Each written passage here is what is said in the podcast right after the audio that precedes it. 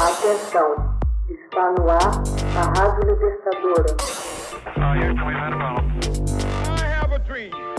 Assim sendo, declaro vaga a presidência da República.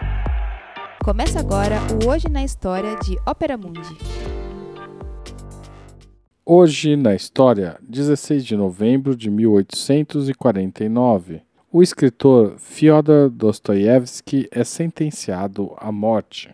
Em 16 de novembro de 1849, uma corte judicial russa sentenciou Fyodor Dostoiévski à morte por suas supostas atividades antigovernamentais ligadas a um grupo intelectual radical. Sua execução foi sustada no último minuto.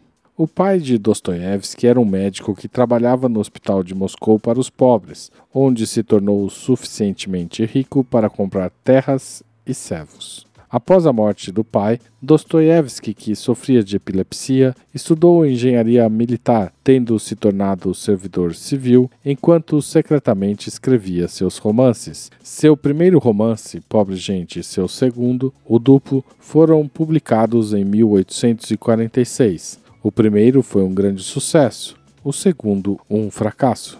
Dostoiévski começou a participar de um grupo intelectual radical de discussão chamado Círculo Petrashevsky. O grupo era suspeito de atividades subversivas, o que levou Dostoiévski à prisão em 1849 e à sua condenação à morte. Em 22 de dezembro de 1849, ele foi conduzido diante do pelotão de fuzilamento, mas recebeu no derradeiro minuto um indulto, tendo sido enviado a um campo de trabalhos forçados na Sibéria, onde permaneceu por quatro anos. Ele foi libertado em 1854, trabalhando como soldado na fronteira mongol. Casou-se com uma viúva e finalmente retornou à Rússia em 1859. No ano seguinte, fundou uma revista e dois anos depois viajou pela Europa pela primeira vez. Em 1865 e 1866, sua mulher e seu irmão morreram. O escritor se afundou em dívidas, exacerbadas pela sua dedicação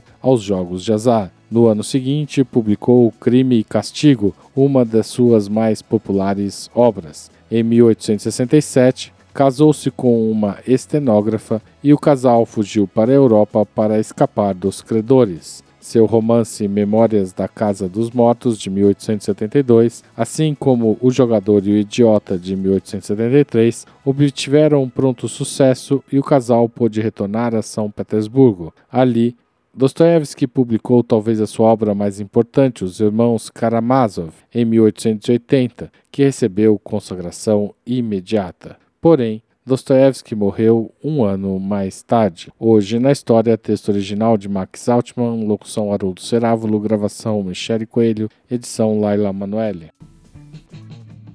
Você já fez uma assinatura solidária de Ópera Mundi? Com 60 centavos por dia, você ajuda a manter a imprensa independente e combativa.